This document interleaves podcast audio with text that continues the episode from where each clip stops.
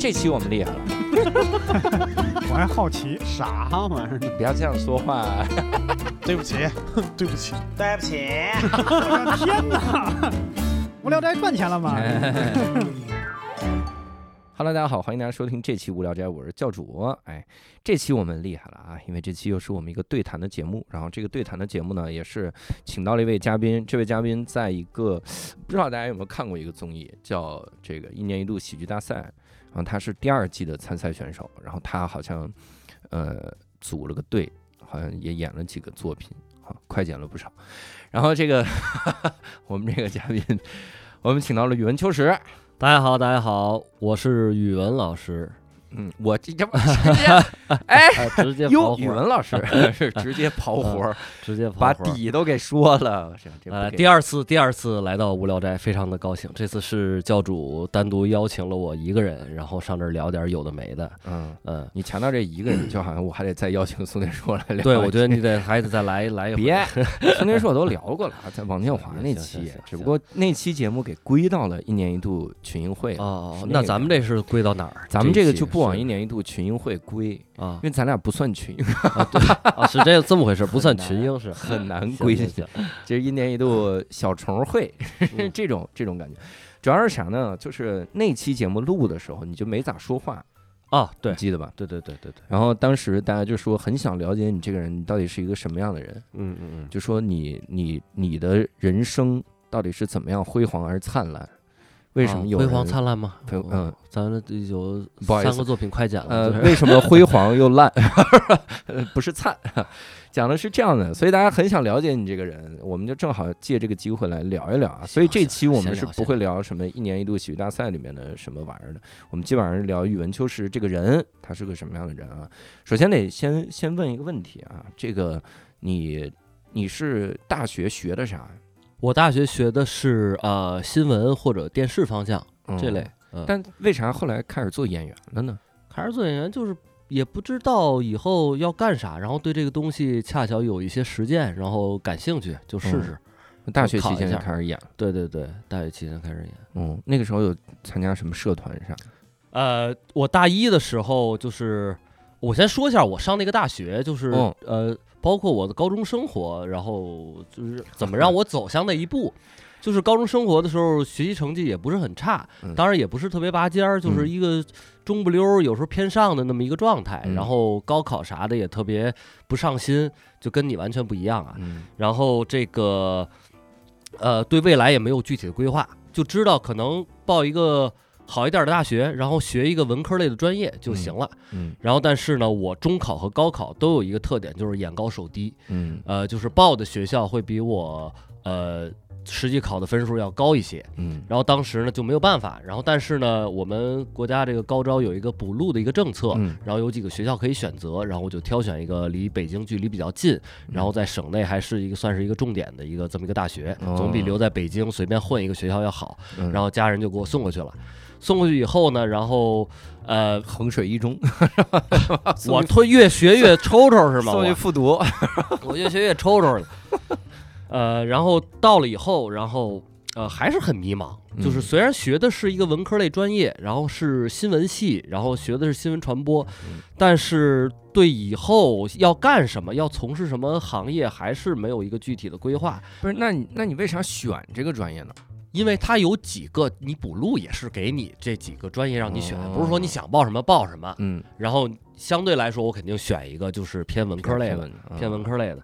然后又跟媒体行业就是呃又是媒体行业的这个这个专业嘛，嗯，然后可能当时也想会不会往传媒或者是呃艺术倒是没有具体太想，但是可能有那些一些沾边儿的想法也会嗯有一些。然后到了以后呢，呃，也参加一些学校的社团。我嗯大一的上半年我就去参加了学生会的报名，就是校学生会，嗯。呃，文艺部。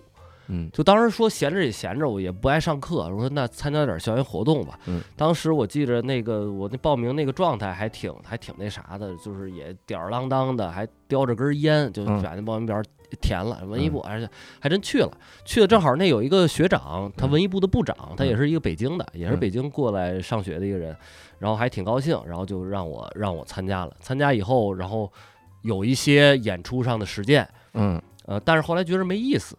首先呢，也不是很专业，大家都是大学社团嘛，当然我也不专业，那会儿我也不专业，但是就总总感觉那个氛围吧，就是我不知道你懂不懂啊，嗯。就是学生会的那种氛围，我大学学生会的会我就是一个典型的那个官僚集团的一个预备役嘛，就是对对就是那种，我就见到不是学生会会长要鞠躬敬茶那种感觉啊，我们倒没有这样，要这样的话，我就直接骂街了。就啊，我们也没这样，我们也是是是没这样啊然后后来就退出了。退出以嗯后呢，然后呃，这个这个方面你可能也不太了解。我是在北呃，每次我都是每周我都会回家回北京，嗯然后跟我北京这边的朋友，有广院的，就是传媒大学的朋友，然后电影学院的朋友，嗯，然后一块儿去相呃从事一些相关的所谓的创作。当然就是给他们拍作业，嗯他们拍的作业基本上啊，就那一个班的同学，嗯就是他们的作业，很多人都会找我演，哦，我就一直在演，一直在演。哇，然后除了这个学校，电影学院的也有朋友，然后也会让我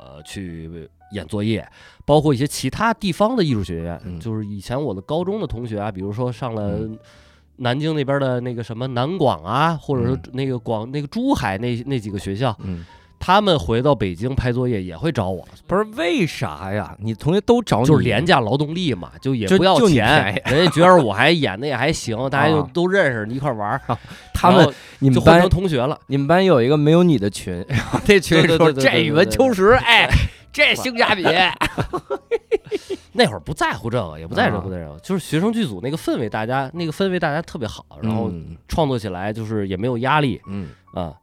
然后就是，呃，有一次在拍哪个作业的时候，有一个化妆师，他们请的嗯化妆师都是专业的，那都嗯那都很那都估计都挺贵的啊。啊我不知道是不是通过人情儿，反正钱全花到化妆师都全全花那上面了。然后有一个化妆师，然后人家也是专业的给呃大型的那些舞台剧就嗯是做化妆的。人家说觉得你演戏还也还可以，你要不要考虑呃报一个考一个中戏的研究生？嗯我那会儿呢对中戏的研究生也没有概念，我就自己私下了解一下，因为当时确实不知道可能大学毕业以后干什么。去一个传统媒体，纸媒也好，电视台也好，那那嗯去了那儿以后干嘛呢？我也不知道，我也不知道。然后，呃，包括我父母也没有一些强制性的规定让我嗯去干什么，也没有限制我的人生。我说那要不然我就我就试试，我就试试。表演，呃，对，就考了解一下中央戏剧学院表演系的研究生怎么考，哦然后我就开始搜集各种的资料，嗯，然后去了解历年的，也也上网，就是淘嗯。宝上会去找一些那些真题或者复习资料，去怎么学怎么学。嗯。然后从大三的下半学期就开始着手的就是复习这个事儿。了，嗯啊然后一直到大四上学期期末，然后就是全国这个考研开始，就是参加了考试。很有幸，然后我的这个分数，呃，也勉强过了这个分数线，然后就通过了初试，进行了复试。嗯，表演系的研究生咋考呀？也是考那个文化课对，都一样。嗯呃，其他专业也都是分专业一、专业二，然后呃英语、政治，我们这个也是。嗯专业一、专业二是两种。表演系当年现在不一样了，当年一个是理论基础，嗯就是有名词解释，有简答题、论述题是嗯这种。然后专业二，专业二是你写评论，嗯呃，赏析。就是你现场在那个我们在中戏考的试嘛，嗯现场给你放一个片子或者是舞台剧的录像，哦，之前也不告诉你是哪个，哦现场看看完以后，你就其中一个演员的嗯表演进行赏析，给写下来，哦，是这样。这个我之前也是做了好多练习，然后也去写那个写这个习作，嗯包括历年的真题，他考的哪些，我也我也都知道。嗯然后现场当年我们那年考的是那个《廊桥一廊桥一梦》，嗯，伊瑟伍德导演那个那个电影，然后你我评价一下廊桥演的怎么样？呃，这乔一动不动，我那个我我那个呀，我那那那一场我写的啊是梅丽尔斯特里普的表演。哎啊，一个女演员的表演，你写人家，我特想听听你 你提出的缺点是啥？没有缺不不会提缺点，哦放这种片，子那那种表演你怎么怎么提缺点？他有三点值得改进。我呃没准我提缺点，没准分更高呢。你怎么那么牛逼呢？没有开个玩笑，但确实是我专业一，专业一当时那个分数满分一百五嘛，嗯我好像也就考了一百左右吧，因为那个全都是死记硬背的东西。嗯专业二我好像是，我据我据我记忆里来说是当年考了第一，哇。就是一百满分一百五，我好像是嗯。一百三十八还是一百四。这。么会赏析啊你。呃，就是就是还会写点儿会爬格子，会写点东西嘛，嗯。就是那个分数还是挺高的，然后嗯。一下把分数给给拉上去了，嗯。然后当时就是还还算挺顺利的嘛，嗯。因为我考研我备考阶段比我什么高考中考要是上心认真多了，嗯。就是天天每天后来也不不在学校上课了，天天上那个国家图书馆，就是自习中关村大街那个，嗯。天天上那儿自习去。然后也没有想，如果没有考上我怎么办？没有考上，我去报个进修班儿或者怎么怎么样，也没有想，没有想这东西。嗯，然后我就是横下一条心，就就就把这个给拿下了。给考了，嗯，然后复试，复试啊，复试我简单说一下，复试有复试啊，复试就是表演了，嗯编讲故事，还有一个编演小品。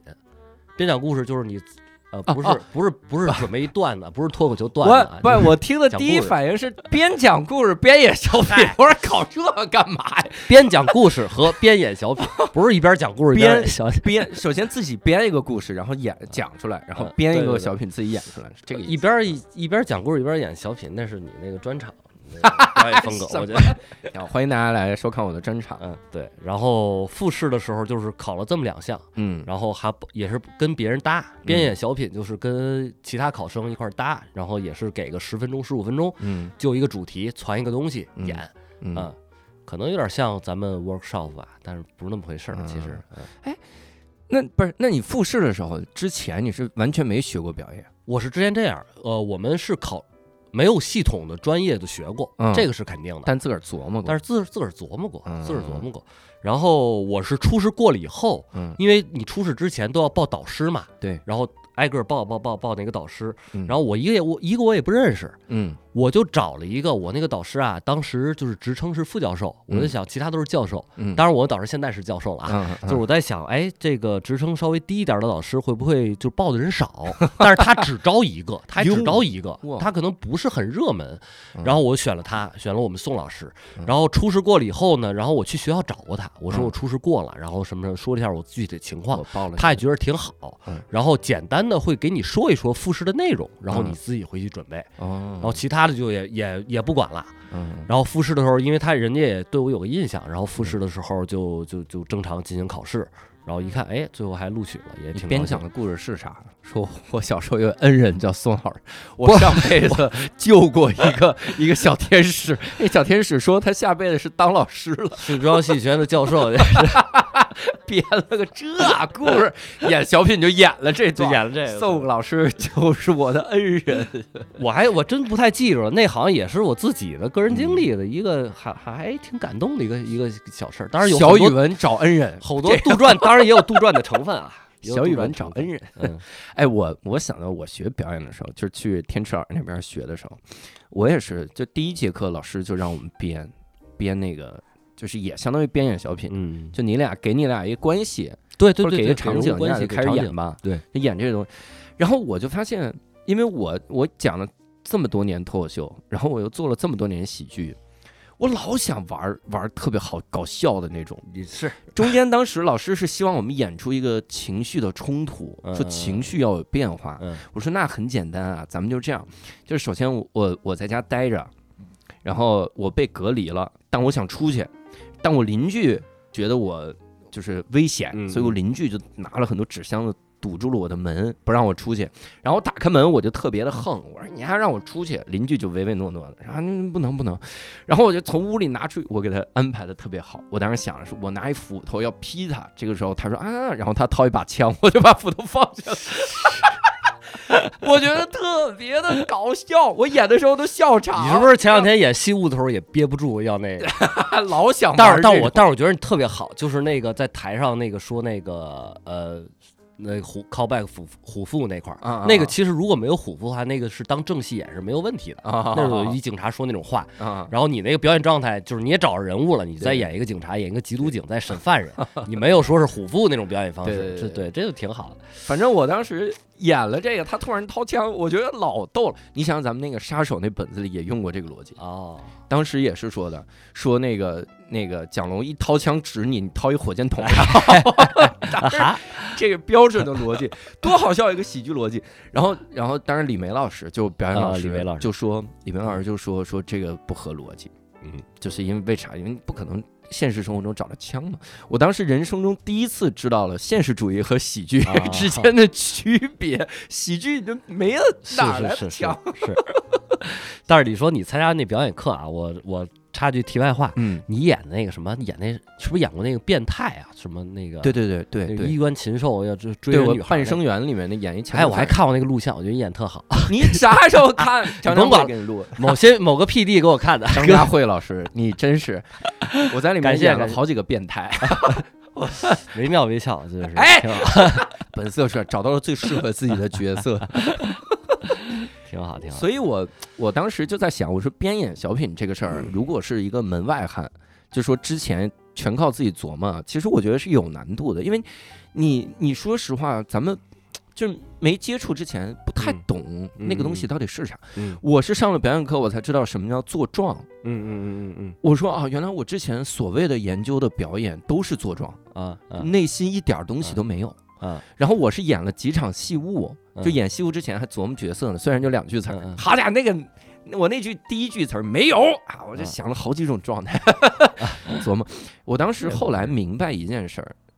你看我第二场和第一场演的就不一样，一共有两场。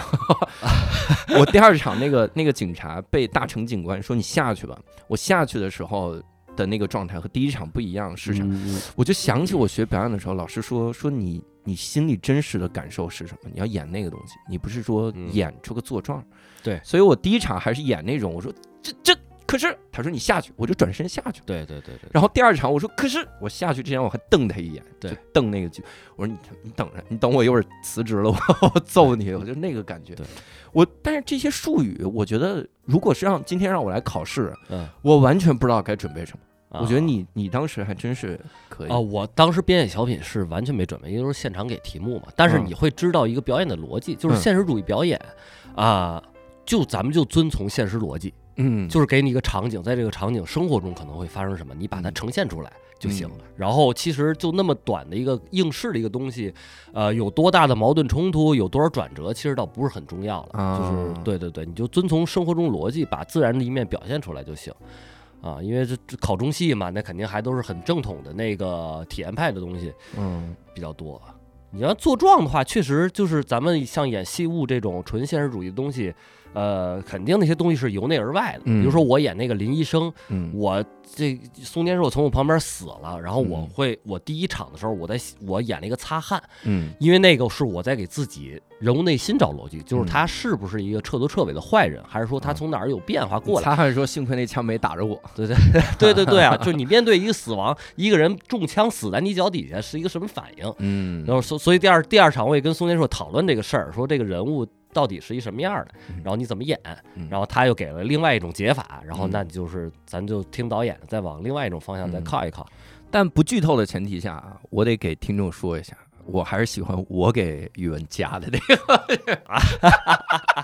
那个真的，我后来跟张成聊，然后张成你要不然留到三喜里边用那个，我真觉得可以，我觉得那太留逗三喜里边用。我跟听众科普一下，我们俩去演戏务，碰到张成，然后我们仨人在后边 workshop，然后我们在讨论好几场戏怎么改的好笑，把人一个正剧改成喜剧。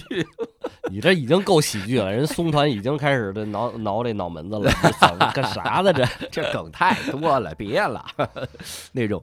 然后当时复试分高吗，复试好像就没什么分了，就那个啊成绩不给，就过过就是过了就就行了，就过了就啊过了啊，就是这么一个事儿。就招一个人，然后招的就是你。不是，就我那个我那个老师是啊，招一个人我我知道，就啊是宋老师就招一个人。对对对对对对对对。当然，其他人报没报我也不知道，就反正人家宋老师后来说没有，就我一人报了，就是说勉强进来吧，勉强进来吧。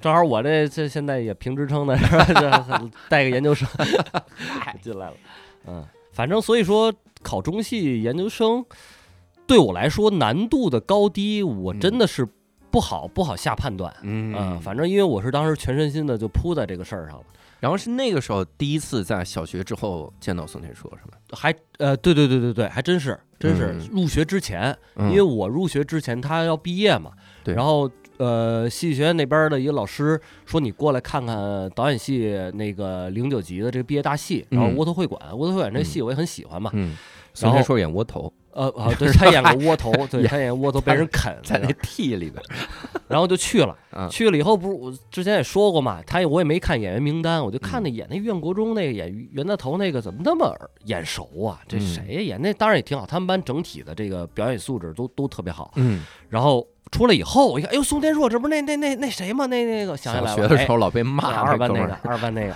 对。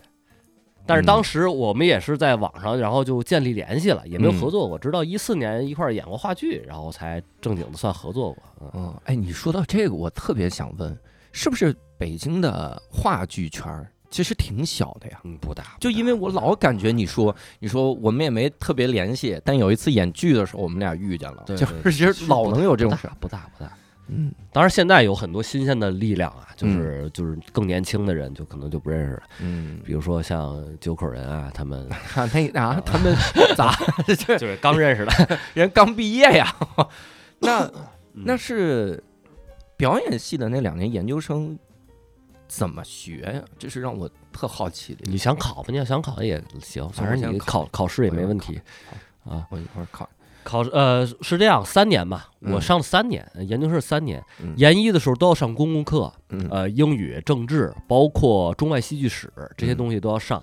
然后同时呢，其他的就不强制了，就是你根据你导师给你的安排，嗯。比如说你导师当时是在，同时还在带本科班，嗯，然后你想加强一下就是表演体系整个体系的训练，然后你可以跟着本科班上课，嗯。就声台形表都可以上。当时我也是都上了，都跟下来上了啊。然后研二的时候，嗯就是你也可以跟着上课，然后外边有实践，比如说你可以去演戏，这些也嗯都不强，也不不强制要求。嗯可能导师偶尔还会给你开一些这个写一些读书笔记，嗯就当作业完成。嗯然后研三的时候主要是写论文，就是这样嗯。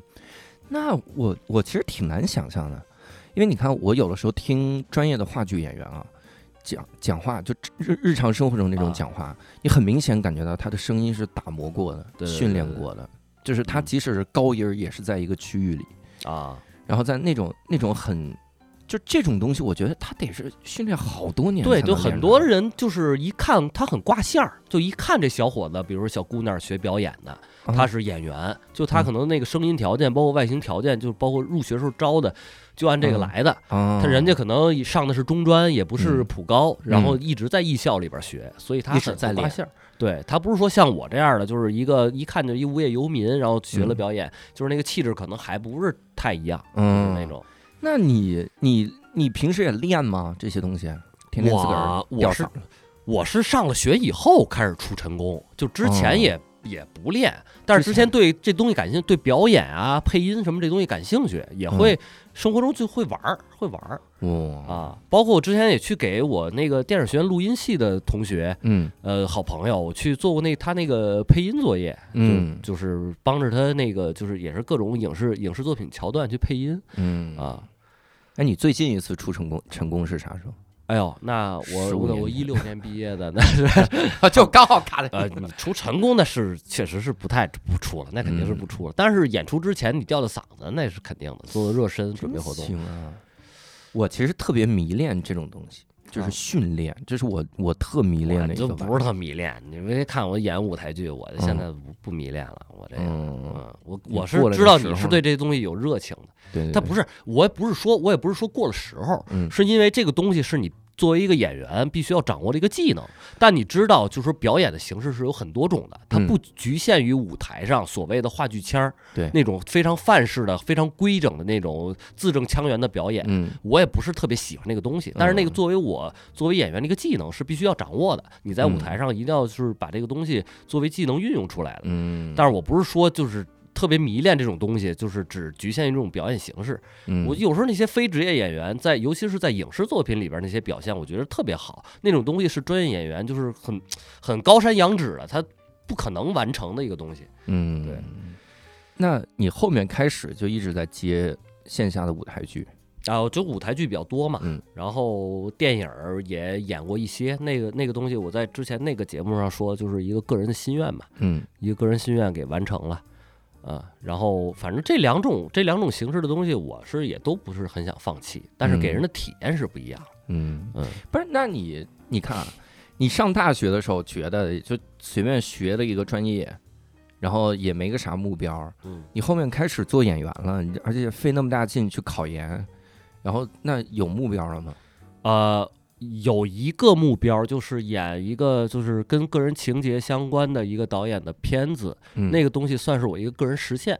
那个东西实现以后呢，其他的你要说一个具体的目标，比如说啊，你要成一个什么样什么样的演员，这倒也没有，也是嗯还是现到现在也是走一步算一步，能尽量演点儿好戏，然后嗯能塑造一些不同的角色，然后能嗯实现一些就是自我实现的东西，就是自己觉着有价值的东西就行。嗯，啊，都没有太大的那种特别强的功利心。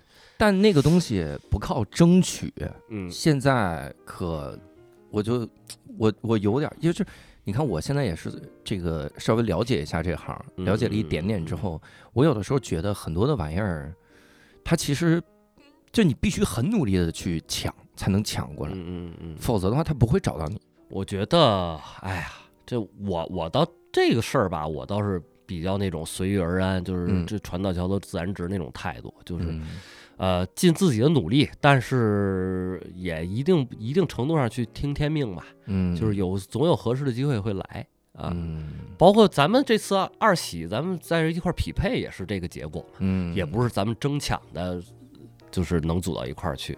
我还是我，起码我个人心态是这样。可能人但你俩是我争抢来的结对果，对这就是所以人和人不一样，团队里总要有一个人去争 抢，这是一定要有人去努力的。哎呀，的确是，但我有的时候我会很绝望。我不知道你做演员这几年会有没有？你看我才我相当于接触表演没多、嗯没多久，但我已经有很强的绝望感，嗯因为我觉得一个角色为什么非要找我呢？这个角色嗯能演的人可能在中国有两百万，是是是，那为什么非要找到我？肯定哎有有比我票房更好的。然后你说也给人带不来啥流量，然后也给人家增添不了那么大的光彩，为啥非得是我？所以每当我想这个问题的时候，我回答不了，嗯，然后我就会更绝望，我就觉得那肯定不会找我了。嗯而事，实也是，你看我也没啥，所以所以你就像我一样，不要想这个问题。嗨，不是你你怎么能忍住不想？这是让我觉得特厉害的一点。啊，就这个其实就是很个人向的东西，就是嗯我这个人就可能是这样。当然，我现在就是参加了喜剧大赛以后，我心态也有变化。嗯我也说不能一直这样，就是说起码让自己更职业化一点。嗯，对吧？让咱更职业，就是所谓的入行也挺多年了，然后从事专业实践挺多年了，但是没有把自己当做一个专业演员，嗯，就可能也不太像，嗯那个，气质也不太像，那个呃生活的那个那个那个状态也不太像。嗯我是在想，起码，呃，到了这个阶段，你应该把这个东西当做一个工作了啊，正经当，做一个工作了。嗯，甭管是呃有没有机会，呃，也不是说让你过度的去跟人挤得头破血流去争抢，但是呃，适当的去争取一下，然后去打开自己，然后去面对一些这这些东西，我觉得是挺好的，让自己嗯所谓让自己市场化一点嘛。嗯因为我是觉得我要做到一点，就是说让自己职业化起来，但是跟你个人的兴趣、个人的表达做到不冲突，我觉得挺好。嗯，听起来挺难，但是嗯我会想保持这个平衡。你咋定义职业化呢？呃，所谓职业化演员，我觉得还这个印象还挺刻板的吧？嗯啊、有公司配合宣传，有通告，然后有商务，嗯，乱七八糟的，然后把自己隐藏在呃你的职业身份后面，啊啊就可能大部分演员其实给人都是这种感觉吧。嗯啊，那你这么多年也没想过，比如参加个啥综艺啥的，演技类的综艺，之前考虑了吗？没有，我其实什么综艺我都没考虑。这喜剧大赛也是人家邀请我过来试一试，我这才才来的嘛，没没哦考虑过。因为对综艺是这是我的一个盲区，完全不了解。嗯，之前也不怎么看，嗯也也不太爱看，就是你可能看戏、看电影多一些，但是你这个综艺确实不太了解。啊，哎，嗯演技类综艺那几年大火的时候你也没看，没看，其实真没看。什么那叫都有什么来着？那个演员诞生，演员就就位、演演员诞生、演技派啊，特我都分不闹不明白，我闹不明白。明白，但是我有时候就看一下。啊，我我是我是不太看，因为说实话吧，呃，就是盯着电视，就是像咱们综艺那个舞台那那种、那种灯光和那种视听的那种质感，嗯看时间长了吧，就就看不进去，就对我来说看不进去、嗯啊，就是可能是总是觉得有一些比较比较浮浮夸的成分在里面，就是自己啊静沉不下心来，嗯，我个人选择上的事儿。我有几个演技类的综艺能看进去，但有几个我看的时候就觉得 你像咱喜剧大赛，咱们录完以后，你都嗯看了吗？你都在线上？我没有我也是没我怕勾起一些个那倒不是，痛苦。我是基本上在咱们在二现场都看过了以后，然后嗯成片就我也就不看了而且我多半都是在展演舞台看的，啊。也就是我看的其实是这个这个东西它的线下的效果。啊，的确，一拿到线上之后，你感觉这两个东西不是一回事儿，对对对对对对。但这个玩意儿又会加重我的焦虑。我真是一个妈啊，，你这是我天天焦虑，焦虑，就是你会觉得那个东西你是搞不懂的。嗯，嗯我人生特别害怕的是一个东西你毫无方法，嗯，这就是新东方的职业病，你嗯必须得找出方法。但如果你现在告诉我，比如你现在告诉我如何演好，如何表演，那我大概知道一些方法。嗯我把自己的不足往这些东西上练一练啥的。你先告诉我如何在线上呈现出优秀的作品，嗯嗯，脱口秀也好，sketch 也好，我不知道，就这东西我不知道，嗯劲儿使多大合适，是是是，然后你这个机位怎么摆不知道。这是一个难题，因为这个东西，呃，你是在舞台上给现场观众表演，然后同时要上线，对嗯，你劲儿使大还是使小不知道。对，完全可能咱们参加完这一季节目到现在都是没法儿准确解答这个问题吧。对，还是得多参加。然后，啊那那你去吧，你去吧，我 哎哎，那以后演技类的综艺呢？找你你去吗？我是觉着，这不是已经就是参加综艺了如果说以后还是就嗯能正经演戏，就是综艺的话，呃。我就说实话，我也嗯不是很适合。但是，呃，我我说的啊，就是说不参加综艺节目是在有其他选择的基础之上。嗯因为我今年我也没有别的选择，没有安排，然后正好喜剧大赛人家去年找过我一次了，今年人家又要来，嗯然后对我就是还挺抱以期望的。我说那咱就来呗，也是一嗯全新的领域，我也没有完全排斥这个东西，嗯，没有完全排斥。你说你啊去年一年在家是写东西，在写啥呀？呃，我在那个节目也说了，去年我是呃跟着那个咱们《亮剑》和《血色浪漫》的作者都良老师哦去学习写作，哦然后呢，呃，有一个算是一个半命题的东西去续写《血色浪漫》这部书，呃，稍等，学习写作是一个他的课吗？不是考，就私人的关系的一个，哦因为我去，因为我是之前有一个有自己的一个构思，一个写作构思，想请教他，嗯。然后正好呢，呃，聊着聊着吧，然后就说，那要不然你先干一这事儿，你试试，嗯，然后续写呃，，对，续写这个东西，嗯，然后我就用了大呃将近快一年的时间吧，写了小四十万字哇，啊，写了小四十万字，然后那个东西其实过程中也挺痛苦，各种的拼凑，嗯。然后去写那一代人，然后进入二十一世纪以后的那个生活状态，而嗯。且又不局限在国内，嗯。很多地方就是写的那个地方吧，你又得闭门造车嗯。啊，就是。呃，反正给我是肯定是有收获的，就是嗯。这个完成的好不好另说啊，这个也我也不是说有什么商业用途，也没有，嗯。呃，我是觉得自己还是有一个起码能完成一个长篇写作的东西，嗯。呃，这是给自己就是又来了一个证明，提供了一个证明啊，尽管好不好另说。嗯。啊，就是去年一直在干这个事儿，中间是掏出了一个月去演了那个《欲望街角》，嗯，然后水流下来好像也演了几场吧，欲望街角是舞台剧，舞台剧舞台剧，嗯。然后中间然后就是感觉时间实在是没有没有办法去参加喜剧大赛了，就给拒绝了，就给拒绝了。那哎，说到说到你想做什么好戏，然后做这个剧，之前给你留了一个作业，推荐这个五十部看过的觉得很好的有。五十部吗？我告诉你，我真是最不爱完成作业，咱就随便聊聊，想哪儿说哪儿就行。你你想到了就觉得舞台剧里觉得特别好的、看过的、演过的？我也我因为我啊，就是喜欢的东西，我也不会给他做排名，top 一二三，我也不会做，就是嗯想起啥说啥呗。嗯就可能说的那些舞台剧，也不仅限于就是用中中文的话剧来概括那个那个那个来概括，就是它形式可能很多样啊，嗯实验性也比较强。我是有一年看过一个给我印象很深的一个独角戏，嗯。叫 C，就叫 C，嗯。是一个瑞典的演员演的嗯。啊。然后那个瑞典演员就是自己扮演一个粒子，哦。那个粒子在手里，比如说整个场一一压光，手里边有一个那个小的那个 LED 一个小的那个那个小灯儿，嗯然后他就在那那个黑暗里边遨游，然后做各种肢体，包括声音上的造型，哦去讲一个粒子，然后去从人的体内，然后出来，然后游荡到全世界，看见了啥，然后他那个形式没有什么台本儿，那个东西就是呃。表演表演形式非常强，它不是嗯传统意义上的独角戏，就是一直在念文本，在在通过台词来表演。它嗯不是，它是各种形式都有。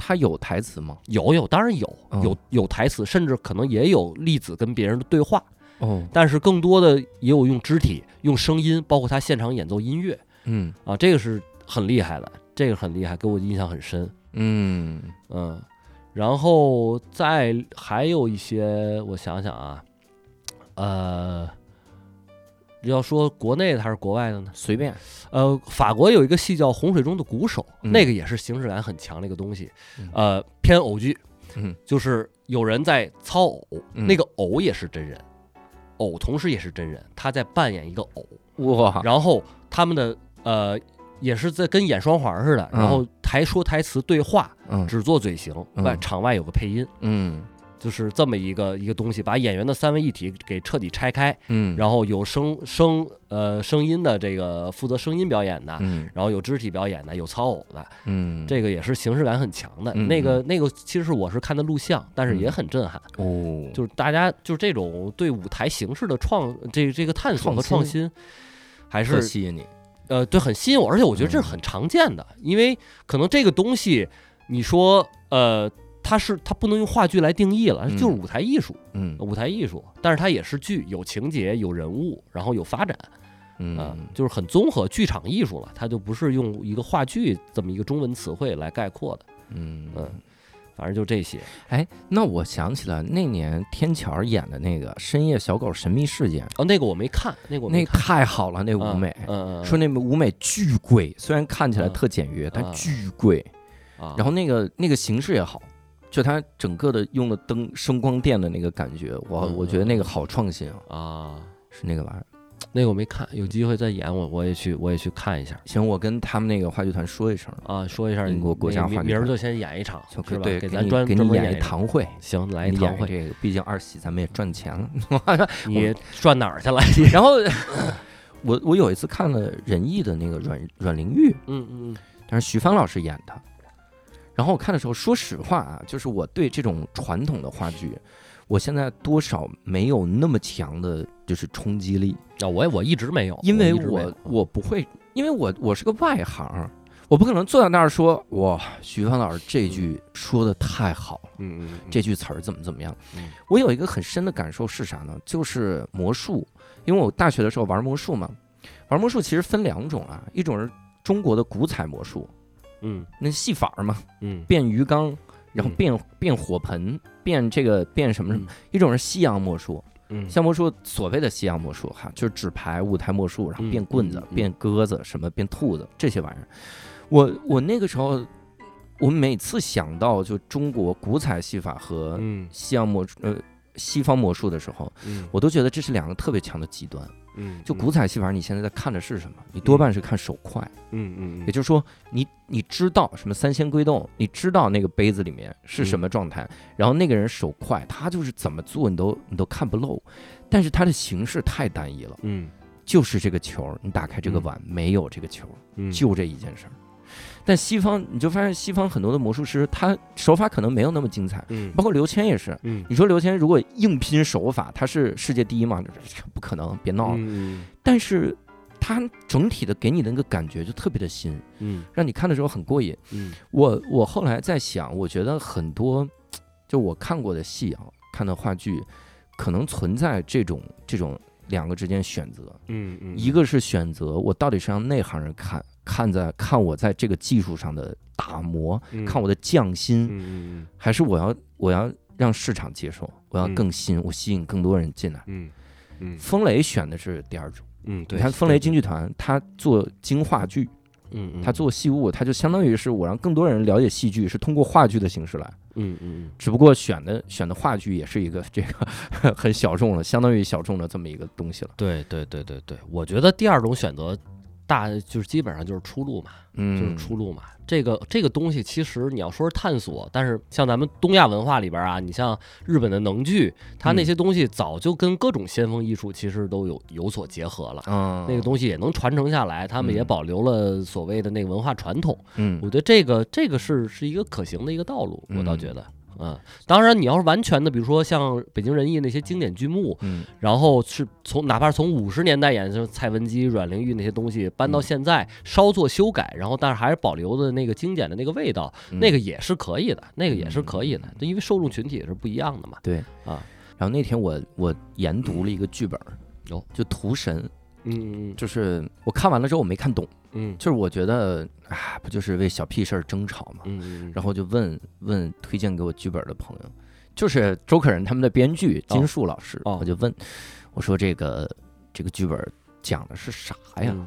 他就告诉我说，中年的平凡生活，嗯。中年的琐碎生活，才是真正的屠神。屠神就是杀戮之神，嗯，让大家都失去了那些个耐心、人性最美好的。但是你没。有看看明白这一点。我说这他娘的，我要能看出来，我他我隐约有感受，但是你要让我看着太难了，所以我就哎呀很感慨。我觉得就是这个方向的戏剧肯定很多，就是看完了之后，它会嗯让你觉得隐约那个感受，然后去品杂。嗯还有一方向就是我得让大家看懂，嗯，就是要不要让市场懂，明白。这个我觉得 还挺挺不一样的这俩方向。但是我我个人的感受啊，我自己个人的感受啊，嗯我这几年可能我看戏其实是越来越少了。嗯就是我可能对舞台对于我来说，你站在上面表演，但是嗯站在上面塑造人物，对我来说就是要比在台下看要感觉要好。嗯，因为可能哎呀，舞台剧有时候你看多了吧，它很多像你刚才说的那个剧本，它所表达的东西，它留白的东西，它嗯不是能从呃透过这个镜框式舞台能传递出来的。嗯这这如果要是表达有一个晦涩的表达的话，我可能更倾向于看电影儿。它那个视听可能会，哪怕是一个屏幕啊，虽然是一个屏幕，嗯呃，它那个视听呈现的会更加立体，因为嗯景儿也是更更实的。然后就是就是就就是给我的是这种感觉。嗯，所以我可能我这两年看戏去，当然这两年戏本来也少，对然后我就是没有太大的热情了，但是嗯舞台表演的热情还有，嗯就我可能会就还是一就是选择看电影会更更多一些。嗯嗯，那再推荐一个吧。刚才就着你推推荐法国那个戏讲出来了。呃，我我再我再说一个，那也是一个也是一个外国戏，那个是有录像的，它有嗯。也是以电影形式也发行过，嗯。那个叫马拉萨德，嗯，是那个呃刚去世的那个英国那个戏剧大师彼得布鲁克，嗯。他在六十年代排的一个戏，嗯，讲的就是萨德侯爵在精神病院里边排马拉之死。哦。萨德侯爵就是那个那个十八世纪那个色情文学的那个开创色情文学和色情哲学的那个，嗯嗯。他是在进了精神病院以后，然后让一个病人演马拉，嗯，然后去还原法国大革命时期就是夏洛蒂克代，然后刺杀马拉的整个一系列行为，包括嗯。群众的革命行动。嗯。然后他那个观演关系内容不说了，就是观演关系也很也很也很巧妙，嗯。就是里边呢戏中戏，萨德侯爵在精神病院长的这个呃呃引领下去给让狱中的这帮人排戏，同时给过来过来观戏的贵族表演，嗯，就是那个贵族也是在呃惊慌式舞台里边的演员，嗯。然后同时呢，你真正的观众是隔在一个大铁笼子之外的，就一像一个监狱的狱墙之外来看这个事儿的。然后同时这里边呢又有导演本身，就彼得布鲁克导演本身，然后他对这个舞台舞台形式的这个这个这个诠释。然后有时候你会分不清这个导演是萨德侯爵本人还是彼得布鲁克，就是他这个表这个这个观演观演关系也很奇妙。嗯，嗯这个东西其实也很早了，都是六十年代拍的戏了。但是发现现在这还真是符合你的性格。但是现在 其实很少见。我我嗯前几年好像看北京哪个小的那种剧社也排过这一类戏，嗯包括改编那会儿六七十年代的那种经典。嗯呃，你像那个法斯宾德那个电影《世界旦夕之间》，这个北京也呃去年今年也在拍，也在就是那个李建军导演也我一直没看，一直特想看。嗯就是也大家也都还是在在做这这样形式的一些探索。嗯，嗯，我倒觉得挺好的。我刚才突然想到，闪过一个念头。你一个这么喜欢复古的人，以后啊咱们这期节目的名字应该叫那个叫“走进语文冒号”，一个戏剧演员面面观。你这个听着七十年代了，我 不是那个东西，你咱跳脱年代感看，虽然它是有那种时代语境的，啊 是在一个越战的一个大环境下，然后去去重新讲法国大革命，嗯。但是是我说我是说形式，在那会儿有很多创新，包括那会儿日本嗯。戏剧也有新新浪潮嘛，嗯。斯山修斯他们天井战夫剧团那些东西，看到现在可能都正常观众接受不了那个那套美学。但是我刚才说的是我，反倒我自己啊，就是生理上的观感，嗯就可能也不太能接受现在的那些形式上所谓的新了，就感觉也是觉哦得觉得是为了形式而形式。我倒希望就是形式可能通过影像化的表达，就是在嗯电影里边儿、那个东西，我可能看的是稍微舒服一点儿的。嗯，当然里里边你要做得好，咱能看出就是能把里边你的个人表达，嗯或者你整个戏要传递的东西能嗯看出来也可以。当然，哪怕形式上你纯看着好看，你就是被这个视听给着迷了，嗯。就是沉迷在这上面也可以，我也能接受。相当于你这几年不咋看舞台剧，少少。但是我看你看一支园的时候，咱还啊，那是对对对对对，那正好是，呃，有朋友一块儿去，然后嗯。那那一阵儿演出也开始慢慢多起来了，嗯。我，就去看了。鼓楼戏剧场一支园的报告，推荐大家去。对呃，包括象棋的故事，嗯。那咱也去看了。对，而且之所以看那个戏吧，我也是对独角戏比较感兴趣，哦而且两部还都是呃经典文学改编，嗯就是我也在想，会不会以后有机会能有一些这样的尝试。嗯，那个伊之园演的真好，对对对，人家演非常好。还模仿那个圆的各种对对对。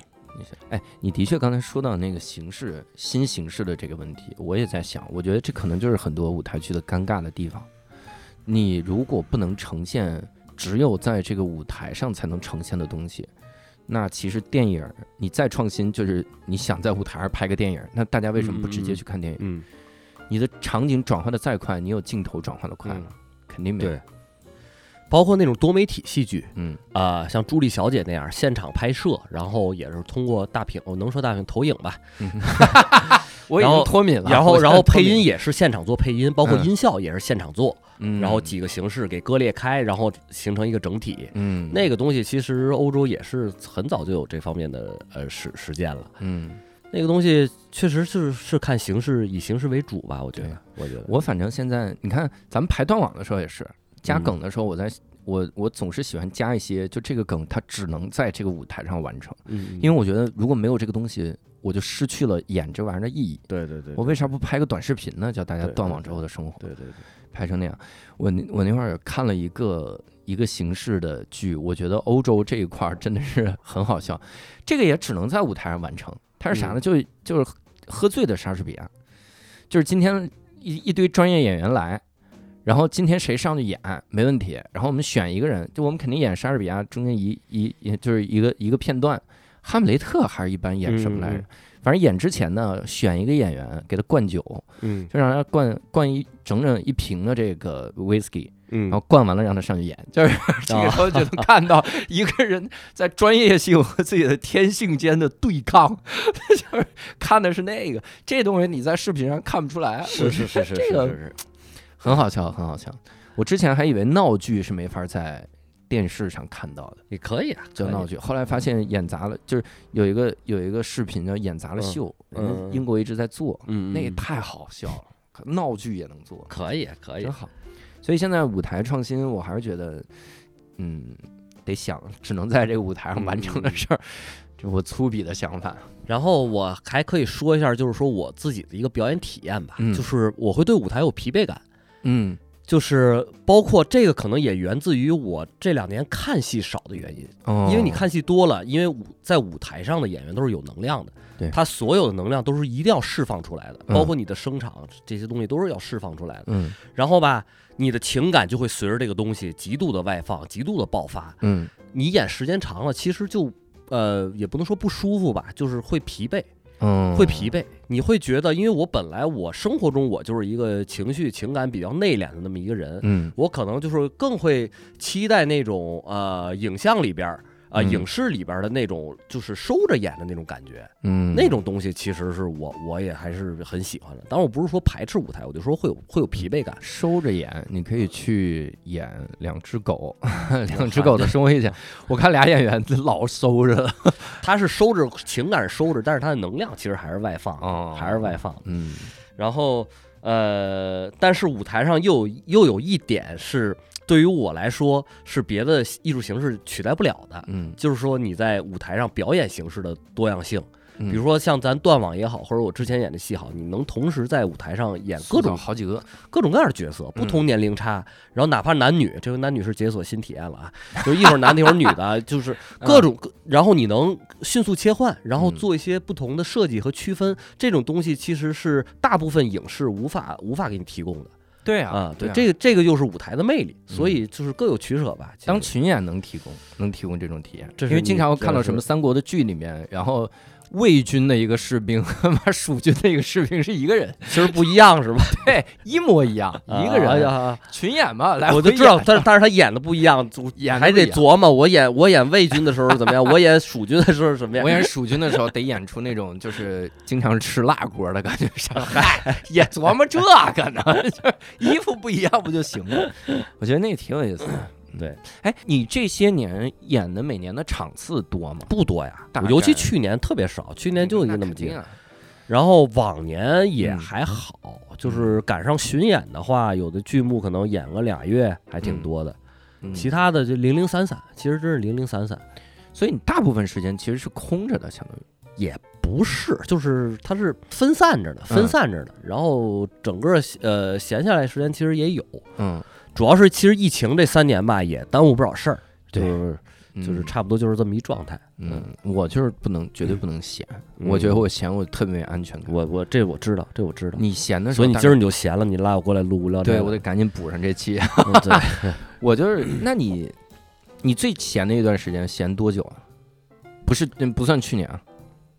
呃，我我其实真的不算完全是闲。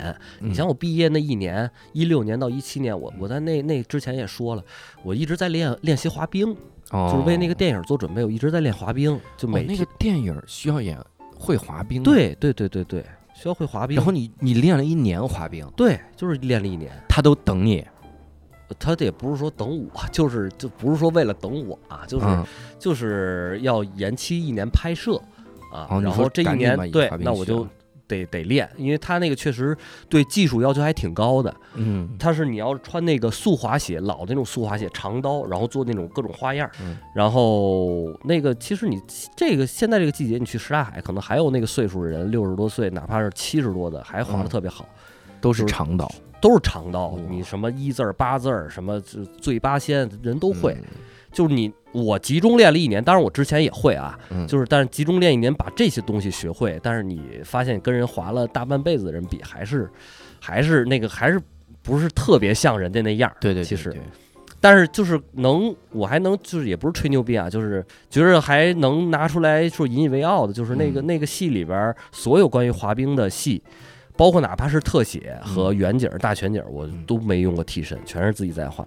嗯，嗯，因为他们也不给你找替身，有挺贵，有替不是不是是有，因为是有群演特要求的群演群众特别多，都是要啊各各全国各地找那滑冰队儿，因为都在冰上嘛，啊，有是肯定有的，但是就是没用过，确实没用过。这的确厉害，我们这个那个片子，其实就是很多那个北京那一代的人，那那帮六十多岁人也都看过。嗯呃，具体的评价我没有直接收到，但是啊我感觉啊，就是当年人家正经爬呃滑那个跑花儿滑得好的，嗯肯定也不会觉着你滑得特已经能牛滑成像他那样了。对，但是但是说实话啊，就是从呈现完成来说，在这么短的一个时间内，我觉嗯得也、也算是可以了，起码哦就是收到的评价，我自己收到的评价，那是划的，就是也可以了，算是。行。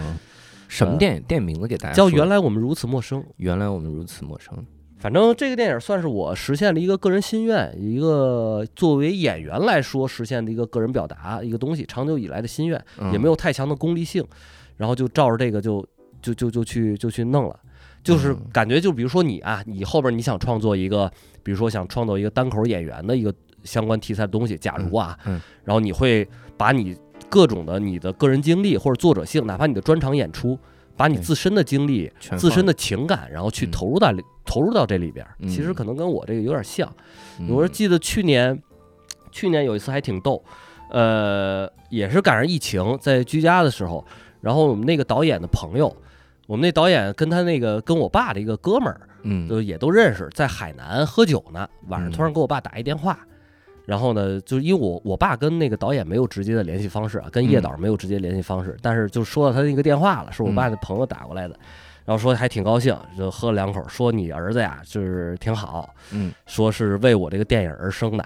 然后第二天，哦第二天呢，我爸把这个事儿把这个话传达给我了，啊，传达给我，我也挺高兴的啊，我确实是，我觉得，哎呀，这么这么长时间，就是哪怕从小到大的一个情怀，嗯包括这么长时间努力也没有白费。然后，当然，我爸可能想的是，怎么他妈的，我儿子为为你而生，而电影而 生。对，什么意思啊？你没就是这念头开玩笑，不开玩笑，反正就是一个个人作者性的表达，通过表演实现的这么一个事儿。嗯，然后其他的可能你也就没有，比如说我在喜剧大赛里边儿，咱们我也没有说在非要在哪个作品里边去要实现一些这种这种东西的表达，嗯。咱们有什么一块儿做，然后嗯。去干好表演这个事儿就行。嗯嗯，有道理。但哎呀，但是你不觉得作为演员，如果你想实现一个创作者的表达，你是你你相当于是最前线的，啊，对对但是后面有无数的环节是你控制不了的。对，所以我就是放弃在呃演员职业上实现个人表达。啊，呃，就是放弃，但是你把这个当职业去做，然后去做好嗯就行。因为你做演员嘛，就是一直在面临着被被挑选，都是嗯都是在被动的，就是嗯那种主动的，你能碰上一个什么你一直想演的戏，这个几率其实嗯很小，嗯很小。就是还是说把这个职业化当做一个一个你喜欢的工作嗯来。做，就挺好。你有嗯被挑选失败的经历吗？就是你去试这个戏，然后基本上都快进去了，然后人说我们换一人演。那其实倒没有，因为一般情况下，比如说我因为我试戏也少啊，就是嗯跑组什么的，嗯也也见过见过组，基本上就后边没信儿就没信儿了。他不是说马上要定妆了，什么怎么怎么样给你换了，这倒没有，这马上定妆了，说语文老师不好意思，我们嗯请到了真的葛优，不需要啊。哎啊，是有大爷钱这这活儿也接，你就是为了抛这么一梗 对我特意编，编这问题，特意请你来这期，就是为了这一个梗。嗯，现在我的个人表达在播客里实现了什么玩意儿？你呀，就是为了我这播客而生的，行行行行 行，替我转告家我叫无聊斋爸爸令堂，替我转告令尊。我说了三次没说对，我我现在两年收阳了之后 过一堆爹是脑雾。那都聊到电影了，你你有特喜欢的电影吗？你能跟我们聊？嗯你平时看什么电影？我怎么老觉得你看特阴郁的电影？呃，《列宁之死列宁之有这电影吗？》没有，这这呃，反正我我看电影儿吧，就是呃，观影习惯，尤其是这两年的观影习惯，还是嗯题材先行，哦就是自己感兴趣的题材，嗯然后会优先看。然后以前呢是上大学的时候，刚就是有一个艺术电影启蒙的那个阶段，嗯会各种的什么大师啊、乱七八糟的都会看。嗯然后这两年会就是这个口儿会缩的越来越小，嗯当然也也不是说局限在那上面儿，也都看嗯。主要是今年这个看电影时间也太少了。的确是嗯，你漫威宇宙你看过吗？漫威的电影我是看过，但是我是真不感兴趣，是吗就是看个热闹，上电影院看个热闹。哎，等会儿，那漫威宇宙第一第一宇宙阶段已经结束了啊，就是从钢铁侠，然后一直到复联四，中间你每部都追了吗？还是就没有，我不闹不明。复联我看没看过？我我得先现现查一下我豆瓣儿我标记的哪个。我现在我进行提问，请问绿巨人什么色儿？绿巨人绿色，哦呦，还回答正确，还是看过，加十分。还是看过，我他妈就是这就是看过的标准嘛？绿巨人，这是应该说红色儿智力的标准。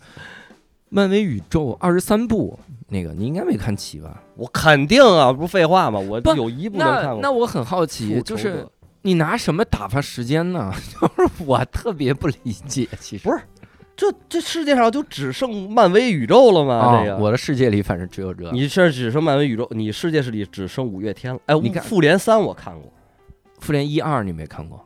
你知道一我都没看过，你看你真牛！看过三，那这玩意儿你能懂吗？你看的时候看个热闹呗，就谁是谁知道吗。就是钢铁侠我认识，嗯。索尔认识，复联三的钢铁侠的战衣和他第一部的都完全不一样。分分不明白，分不明白。反正你知道有一有一蜘堆蜘蛛侠，蜘蜘蛛侠我可能还稍微知道点吧，就是嗯，蜘蛛侠，你因为玩过游戏嘛，哎玩那那漫威里面钢铁侠大战超人那集你没看过？没看过。然后蝙蝠侠对阵蜘蛛侠也没看过。蝙蝠侠对战蜘蛛侠也没看过，嗯你的确没看过，因为这都不是一公司呃。但是 这不是有漫威 DC 的一块儿混一块儿那大战那个没有吧？没有，哪有这电影？哦，真没有是吧？你看什么电影？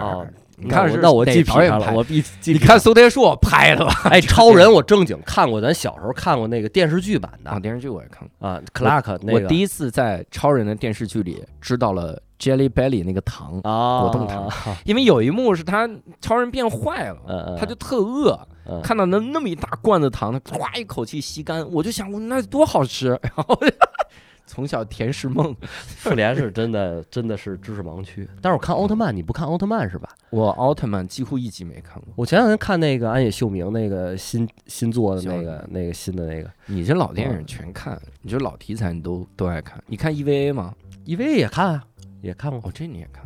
对啊的确，它适合，EVA 也不是也不是新东西，也不是新玩意儿哦，漫威也不是新玩意儿，漫画也早有了。你动漫看，你漫画这这两年看了吗？漫画看，但是可能也比较比较小小众吧。比如呢？我去前呃今年呃去年吧追了一部叫朱星大二郎，一个日本的一个漫画家，嗯，画了一个西游题材的叫《西游妖缘传》，他是把西游跟后呃跟那个那个呃隋唐史联系在一起的一个东西。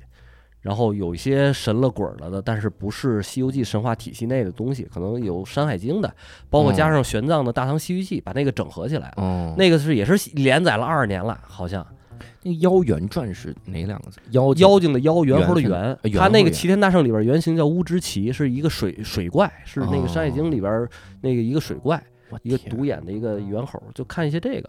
然后我跟宋天硕一直在看《海贼王》，咱们都是看我连载了二十海贼王，我年的，其实我也没没没没 连载二十年漫画，咱们的喜好差别这么大，然后还看了，这这这今年还看了点那个什么台湾那个那个三国那个火凤燎原，哥那个也好多年，我大学但是现在还在连载嘛，还在连载。但那个我看不明白，因为中间好几话它都就是各种的那它意识流来回断着画，它都是各种的那个奇门遁甲呀，包括各种计策呀，就是就什么就那个那个很有点复杂。那嗯但《火凤燎原，原》第一开始我我喜欢的一个点是什么？他就老提出一些新的思考。嗯嗯嗯，他说可能张飞特别帅，啊就里面张飞，张飞本来就是个文人嘛，对他说特别帅，说为啥会特别戴一？面具，他对，说你看到的所有丑的那些个连载，其实呃记载都是后面的人写的，而后面的人是他的啊张飞的敌人，啊所以他肯定会把他描绘的特别丑。就是可能反正我是那种完全大众化连载到现在的那些漫画作品，就也没怎么接触，就是也看的也少哇。嗯，像海贼、火影这些嗯确实是。嗯，火影完结好久了，你还是啊，完结了，不聊这个，咱不聊 这个一聊咱换一个聊点年轻人话题，啊聊点年轻人还是聊老年人话题了，要不然我插不上嘴。聊聊你最喜欢的情景喜剧，呃，就是第一，我爱我家。啊第二编辑部的故事，编辑部故事其实不算严格意义上的情景喜剧，我觉得啊。然后我爱我家，我爱我家，然后呃，中国餐馆、地下交通站，就是咱们国内的啊这些这。可真是老啊！不仅是情景喜剧老，它里面拍的哎内容也老。我还有一部是我唯一看过的一个韩剧，叫《顺丰妇产科》，那个也是有我爱我家气质的一个东西。哦嗯，没看全，哦嗯，唯一看过的一个韩剧顺丰妇产科《顺丰妇产科》。哇塞，回去聊，这也特逗，特特嘚儿，你回去你也看看去。每个人的知识体系的确不一样，认知 完全不一样。哎，我插一句，那个有一个情景喜剧，你看过吗？就有一段时间，大家我觉得中国有的情景喜剧特别逗，就是有宣传属性的。你记得九八年的时候有一个情景喜剧叫《电脑之家》吗？有印象，但我没它里面就每集教你 Windows 九五怎么用，是吧？我说这真是特别逗。有一集我印象特别深，就是他们他们家老头老太太突然喜欢上写作，呃，然后就写了一百多页，说想寄给编辑那边，但编辑说你网上发给我，嗯，说这怎么办？我不知道该怎么怎么办，而且我怎么编辑，我自己删改来不及弄。啊啊啊啊说你现在往电脑里弄就行，电脑里面什么一一一复制、一粘贴、一挪就特别的简单。嗯嗯然后就说这，但是他那个就特巧，说那你说喜剧点从哪儿出啊？那没有嗯困扰吗？弄到电脑里就行。如何录入？这录入要命。他说让老太太录入，老太太就拿一个手指，我呃 W 在哪？啊，我欧呢？呃，在这儿。然后录了一天，输了十个字儿，说这也 太慢了，怎么办？找了一个追他小姨的一个男的，哥们儿什么剧情啊？打字巨快。我查查这个，电脑之家，你搜特逗。英达呃，那个哎英壮英啊壮壮拍的。啊然后当时，当时就是那个速记员来了之后，他每天在那，就是这喜剧点特别明确，他就一、哎他就一件事儿，眯着眼睛在那打字。啊，我知道这，我知道这，我知道这，就是我我印爱我家原班人马嘛。这导演是文星宇啊啊，是吗？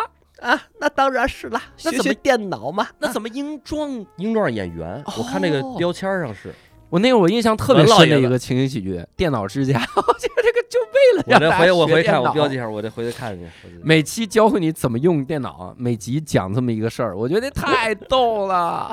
里边，所以这个这个富明老人最后学会了没有啊？哎呀，啊还是学会了的吧？行，回头回头我了解一下，了解。太逗了，那个情景喜剧。然后后面我还看过一个什么情景喜剧，是讲那个炒股，哎，这我好像也有印象，你有印象吗？也有几个大护士里面。啊？有一有一人，其中有一集我印象特别深，有一哥们儿炒亏了，嗯搬出了这个哦，他是中户中户室就大家还聚在一起嘛，一个屋。那哥们儿炒亏了，然后回到散户那儿去了，太惨了。当时就能感受到炒股有风险，哥们儿太逗了。但是那些个，哎呀，那那段时间情景喜剧还挺多。那个时期的情景喜剧现在无法复制了，嗯。你包括还有候车室的故事、东北一家人这些东西。有一个叫起步不停车，啊，就是讲那个大家驾校，你看那个主题真是多呀。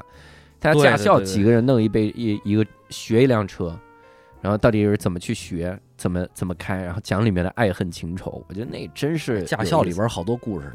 我妈学车那会儿确实是这个很复杂，很复杂，什么故事就是你得哈着那个教练，啊？你塞红，包请吃饭，然后里边几几个人堆堆堆一排车，就是就是呃，你不你上车的时间有限，嗯，你得跟人别人抢，嗯你还在里边排老大、老二、老三，还得排行，有对排行有有等级制的，有那起步不停车里面就是九十年代那个，它里面有我最经典的一句台词，我印象特别深，是那个演那个《我爱我家》里那个小保姆那个嗯小姑娘，什么嗯畅儿，我忘了沈畅，呃哎叫啥来着他？我真是有点忘了，演那小保姆。对对对对对，然后他在里面就问，叫老五，你干胜了？我觉得那个词老逗了，我不知道为什么就觉得那么逗。那是我第一次接触到方言喜剧。后来看了《武林外传》，我觉得这这美剧都是这个，就是太牛了。行，我回头这我都看看去。驾校也是，怎么我给您推荐老情景喜剧？这真是太我这看我肯定看，了肯定看。当时当时驾校还挺挺逗呢，我对那我妈他们排行里边还有一个我小学同学，嗯就我们同班的。哦然后就是我上幼儿园刚刚那个要报到，要报小学一年级报到的时候，我我妈还说你们班那谁谁谁是我那个驾校驾校什么老几的那个儿子，哟，然后我开始对不上号。后来我们学校有一瀑布，嗯，有一瀑布叫涌泉瀑，滴水之恩当涌泉相报。好多孩子调皮，就老老掉那瀑布里边栽下去了，弄一身湿。嗯后来那那孩子就上来一湿漉漉的回来，从我边上走过来，我知道是他了。为啥？就是这么看出来的。这是一题外话，就是说他有一特质，你问他沾了水松天硕，他可能也掉下去过，他说沾了水啊，这人容易融化，容易融化。看对这孩子，他叫啥哟这是我驾校那个，驾校那个，就是就是我爸也是学车的时候，那教练就骂他骂的不行了，就说嗯你这拿着本儿，第二年就得开车撞死，就这么说，哟，就这么说就这么说。那帮那帮驾校那帮那帮教练可牛逼了，可嗯德行了。但是现在现在人家说驾校好多的教练之所以为啥态度那么好，是因为人家不 care。另一种不 care，为啥？因为家里面好几套房，啊然后就来是这儿是是是是，真的就就就来这儿看穷人，教一教穷人，对对，出去都开滴滴的那个。教一教穷人们怎么活下去，讲那个挺有意思的驾校。行，那你这合着给我推荐了一堆情景喜剧，我没看过的。对你给我你是情景喜剧大师啊？我情景喜剧大师，嗯我们光看是一大师啊，那看了解多呀。你说那些我好多我都没印象了。但是我也是，就是只是看个热闹，当年也没系统的研究过。我也没研究一下，其中一个概念些戏剧冲突会很有意思。嗯我觉得那那有有一些戏会很有戏点。对，而且你真的想，你想，我就是就是我我给你讲的时候，我才回忆起来。你想，电脑之家它宣传的目的性那么强，就给你科普电脑。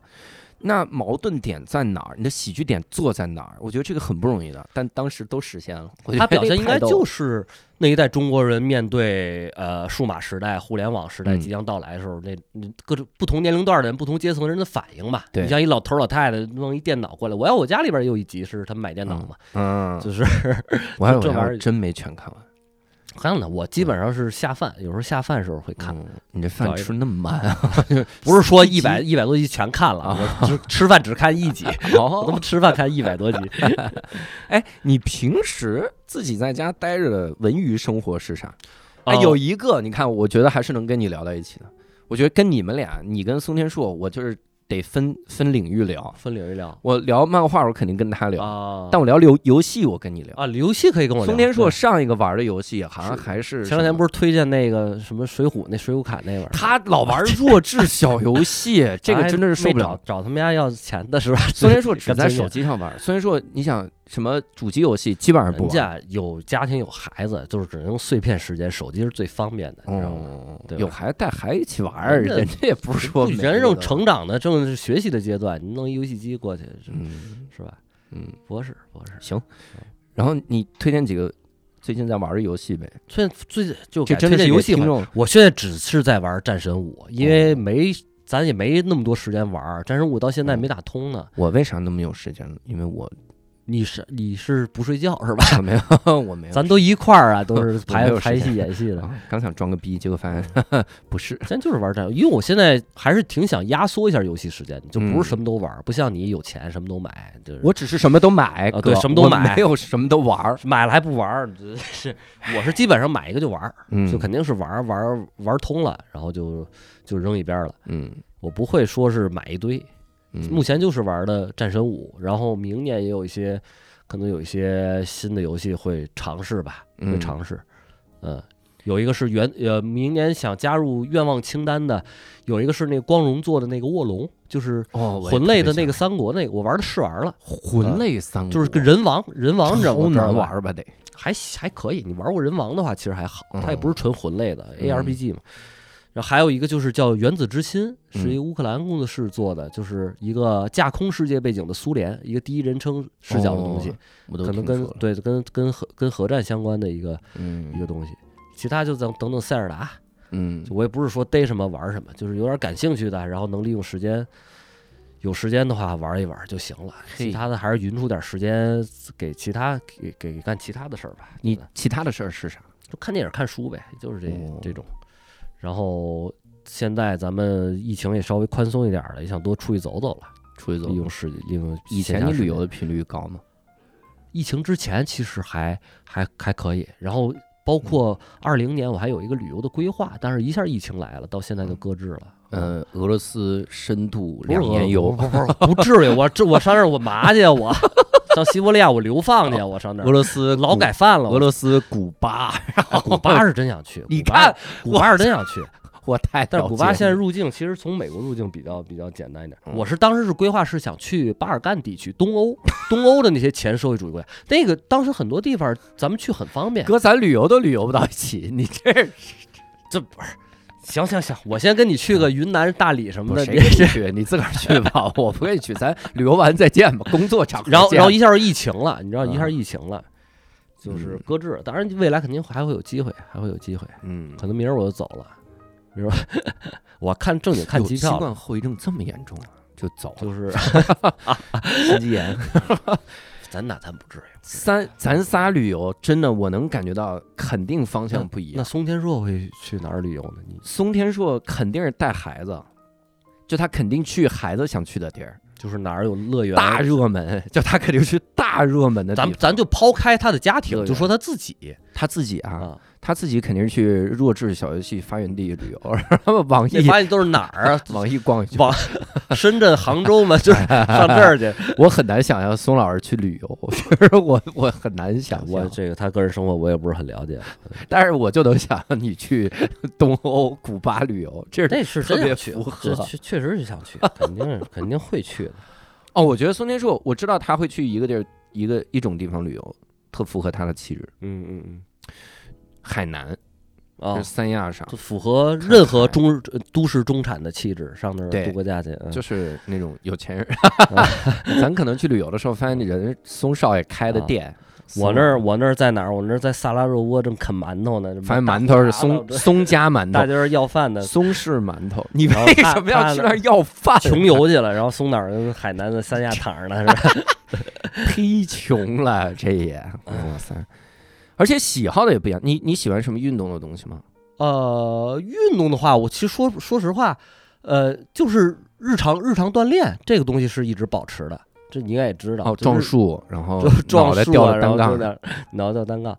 日常呃，平常就是练练剑道，练剑道，这是喜欢的不一样。那那就 练剑道，练剑道，也好长时间没练了，嗯，练剑道，然后再加上有时候会打打拳，嗯，然后你像什么滑雪这种，我也滑，我也滑，嗯嗯，其他的原来中学时候足球、篮球也打的少了，嗯也玩的少了。嗯，你现在有什么未来的目标和期待啥的？会有变化吗？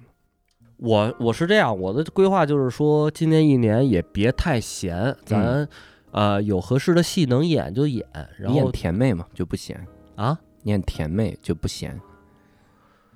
我呀，我我给你 你来现在要打电话叫苏天硕来揍我我手机里边有一个评有一个烂梗评级系统，谁给我开发一个，让那些做小游戏的现场扫描，一扫到你的脸就直接报警，手机过热。烫梗，烫梗研究。反正今年的规划就是呃。有活儿干就干活儿，然后没活然后平常还是多积累一些东西。嗯，因为之前我说了，也有一个想一个写作上面创作的一个目标嘛。嗯然后那个不着急，那个也没有什么功利性的性质，就是纯是自己的兴趣爱好，嗯关于那个年代的一个一个主题创作的一个东西。嗯然后能在有生之年能完成就行，呃，能再能完成多一点那更好，嗯，不是一个硬性目标。你你物欲强吗？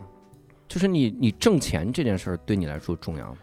它不能说完全不重要，但是跟一般演员来比，可能就还是不是特重要。嗯就就对我来说，嗯因为说实话，你说我有没有功利心？不可能完全没有，因为嗯干这行很你很精神肉体双折磨，你再没点这种功利性上的这种好处，鼓励一下你，嗯那就咱咱干嘛呢？甭干了。嗯，但是说就没有那么强，就非得挤破脑袋去上赶着去去抢一些东西，那倒也没有，嗯就是有就有，没有就就拉倒。嗯，嗯，你从来也不羡慕别人吗？哎，你身边的人有有那种特厉害的吗？就名利方面，你看你咋界定这个事儿啊？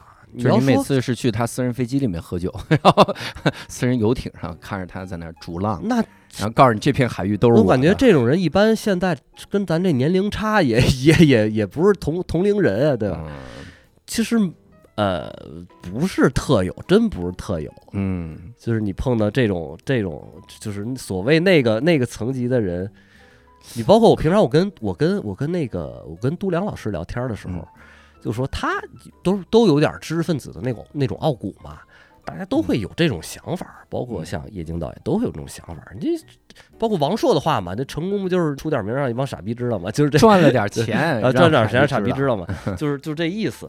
他们的这种价值观也是，就是呃，钱呢肯定是比普通人的是要多很多，要够用。嗯但是他觉得你有了钱，把这些东西都投入在享受生活上来讲，然后你的精神生活还是一片空白。但他在他们眼里，在那一代，包括有知识分子眼里，可能就是傻逼，就是。嗯就是我，我不是不是我的观点啊，每个人都有不同的生活选择对，但是我确实没有特别强强烈的那种，我前两天在一个就是跟跟一个导演吃饭的时候，导演提了个事儿，因为那个导演还挺有钱，嗯就应该很想象中非常有钱的一个导演啊。他提了个事儿，就说他们那儿有一个年轻人，然后就跟他们经常玩的一个年轻人，然后就因为老跟他们参加各种的饭局啥，嗯然后也是特别高档的餐厅，啊，然后就慢慢会觉得这种生活就是自己应得的日常的生活。然后那个导演就老提醒他说，这个事儿是我们奋斗了这么多年之后的生活状态，啊，它跟你其实没关系，你要靠自己，你得有那种奋斗的精神去，你要去。但是那个年轻人就好像老听不进去，嗯后来怎么的？后来就沾上赌博了，哦那个来钱快啊。嗯然后那天我们吃的时候，大家还说说赌博这个东西为啥容易成瘾？嗯因为你你你只要有一次一晚上赢了十万，嗯你就不会再想着说我明天踏踏实实上班了。嗯，你基本上嗯不会有这种是是是是这种想法是我一晚上赢了十万，是是，我如果有一年有十个这样的晚上，我就是年入百万了。对，然后那个孩子好像就就特别惨，就是沾了赌之后，你能想象到的的那种惨那肯定的。变着花样的跟周围人借钱什么的，就是非常惨。所以我我经常在想，就说你在这个圈子，就是演员这个圈子，在一个嗯名利场里面待着，你一定要找清的就是核心能让你快乐的那件事。，对对如果是钱的话，一下子就会偏。对对，就我觉得是，尤其是搞创作吧，搞搞这嗯种，虽然说是一个娱乐产业，本质上说是一个娱乐产业，但是你确实还是在本质上还是在从事艺术创作。你应该嗯明白，你能收获到真正的快乐是什么。如果只是赚钱的话，那其实经嗯商也可以，你干别的也可以。但是你要是就是有了钱以后，也就是完完全全一个放松养老的那么一个状态，嗯其实还是很空虚的。在我看来，嗯那种是生活没有什么任何任何意义了。嗯，我觉得，我在我演喜剧的时候，我在舞台上最大的快乐就是及时反馈，嗯嗯，所以这是我对对对对这是我很很多时候去演一些正戏的时候你适应不了的地方。有适应不了的地方，但能适应，就是他稍微压抑一下天性嘛。嗯但如果是可以，如果有那个空间，说在一个正戏里演一个喜剧人物，有那么一两句话能能换来笑声，我觉得那是我会执着的要加上的东西。啊，所以这这玩意儿你就会变得就不太一样，因为那是我享受的东西，那是真正核心能让我快乐的东西。嗯戏物里面我为啥要加 加一句，加了一句能让大家笑的笑的那些个词，加一嗯些这个东西，因为觉得这是能让我获得极大快乐的东西。啊，但你说演正戏、塑造人物那些东西，因为经验少，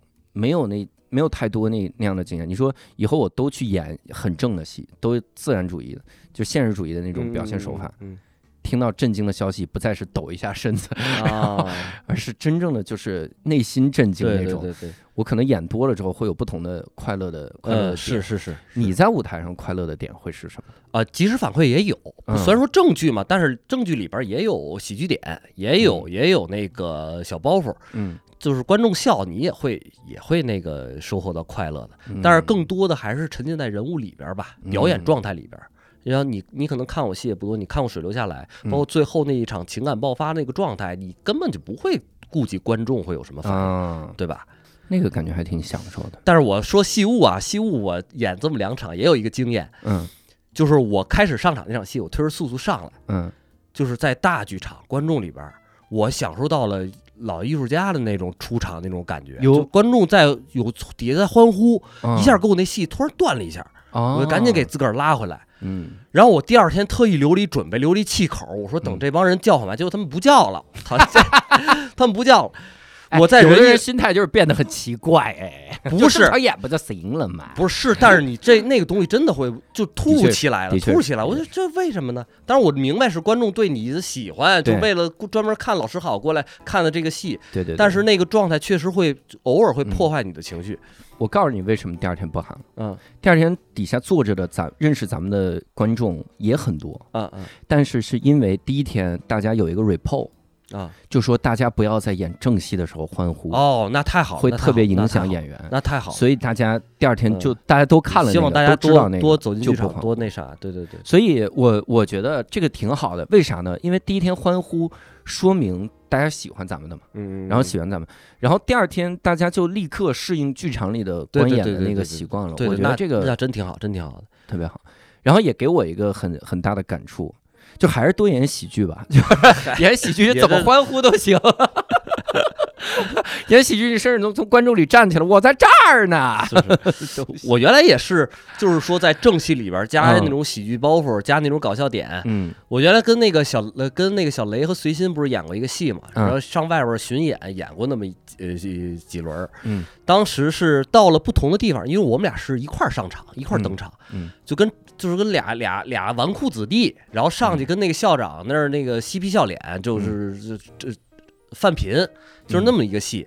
我是到了一个地方，可能会稍微加一点当地的方言，嗯然后弄点什么不同的，有好多东西我在底下也没跟雷松然我们俩去沟通，就嗯上来纯是张牙舞爪的跳上去就开始砸闲话，因为我们那个角色也都是丑角嘛，也是偏嗯喜剧的人物。嗯啊，也会也会觉得观众因为这个有响了，然后有反馈，你也会收获这个，对对，但不会说整场戏都沉浸在里边。这个过了，嗯后边正戏该怎么演怎么演。肯定是嗯及时反馈，其实很迷人，但有的时候也也挺害人。嗯你看，就尤其是演喜剧演的久了，像我们这种就是单口喜剧，那你其实更更费劲，嗯就是你要板这个想法更费劲。嗯嗯那个麦瑟尔夫人，我不知道你啊看过吗？我知道，我知道。那里面有一集，就是里面一个特别厉害的脱口秀的明星，嗯他去排了一个正剧，百老汇的正剧，然后还给他找特别厉害的对手来演，然后他在演的时候，就是他受不了底下没反应，嗯所以中间有一个地方是他抖了个小包袱，底下笑了。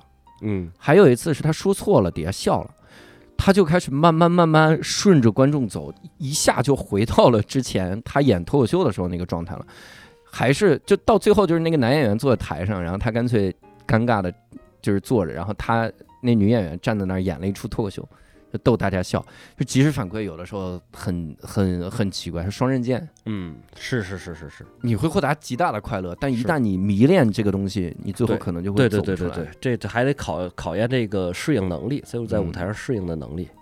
嗯，你演了这么多年，你最喜欢的一个你自己演过的话角色或者什么，或者那种状态，或呃，咱先就是就说舞台剧吧。对，舞台剧，呃，让我呃个人就是收获比较好的那种评价的有两个，就是我戏戏我也觉得还不错，一个叫《东北往事》，就是根据嗯。狂二狗改编的那个、嗯。那个戏，嗯。那个演的里边那个叫小北京的那个角嗯。色，那个就是很得心应手嘛，嗯。那个。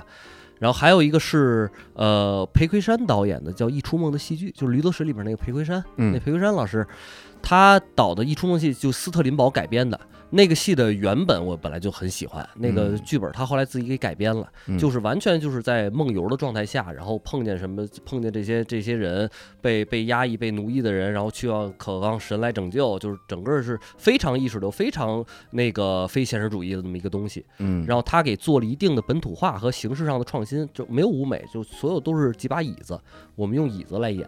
嗯，然后那上边我是演那个诗人的角色，他是嗯。一个非常愤怒、非常就是整场都在咆哮的那么一个人，嗯，然后要质问苍天，嗯。然后然后贯穿全场的那么一个一个一个一个角色，那个嗯。那个人物状态也是让我表演起来很舒服的，嗯，就可能是在你自己的表演场域里边跟个人比较贴近的一一点。嗯，你演了这么多年，有不自信的时候吗？说实话，在舞台上不自信的时候，还真的不是在舞台上不自信啊，就是作为演员，呃，其实也不多，但是嗯我也没有过度膨胀，说过度的嗯自信，嗯就是就是正常就是正常正常面对，对对对，其实能能肯定都能应付下来，都能拿下来，就是嗯，嗯茫然过嘛？就是觉得自己或者怀疑过自己嘛？啊、倒也没有，倒也没有，没有太怀疑过自己。我之前我在别的地儿也说了，唯独怀疑过自己的就是今年来了喜剧大赛的初期，工作坊时期，那个是让我怀疑自己，但不是说不自信，嗯，就是说在怀疑自己，说这事儿能不能干。就是本来我就觉得我不适合，然后又感觉各周遭的环境，然后接触的东西都让自己很不适，嗯，然后会让你怀疑。但是说在其他的，你要是回去正经演戏的话，那我是不怀疑自己的。嗯，在喜剧舞台上，我经历了自我怀疑，嗯，哦，在喜剧舞台上经历自我怀疑。对，我最后想问一个问题，就是你你觉得演员这个职业你能干到多久啊？我是想啊，就是能干多久干多久。想和能不太一样，就是你有评估过自己能干多久？如果要是纯个人条件，就是以以后的这个我的身体条件什么来，我也无法预测。嗯就是纯是目前来讲，我个人条件来讲，我是觉着就是起码能干到退休吧。嗯，因为我除了这个，我也别的我也想不出拿什么就是当职业当营生。演员还有退休呢，你现在一个公司也没签，你还存在退休我也没有编制，对，硬靠着说六十，就是就是那个意思，就是那个意嗯思，就是那个意思。到一定岁数了，怎么怎么着，有可能不退休啊，有个九十多岁，有的导演演员还都演着拍着呢。对，嗯看能干多久就干多久呗，就不设限，不设限。嗯因为我是真没想到，我干一别的，我能靠什么来来当做营生？这个我嗯倒也没想好。你也不担心是市场，啊这这看呗，没没琢磨过嗯，行吧，啊。真是一点儿也不焦虑哈。挺好。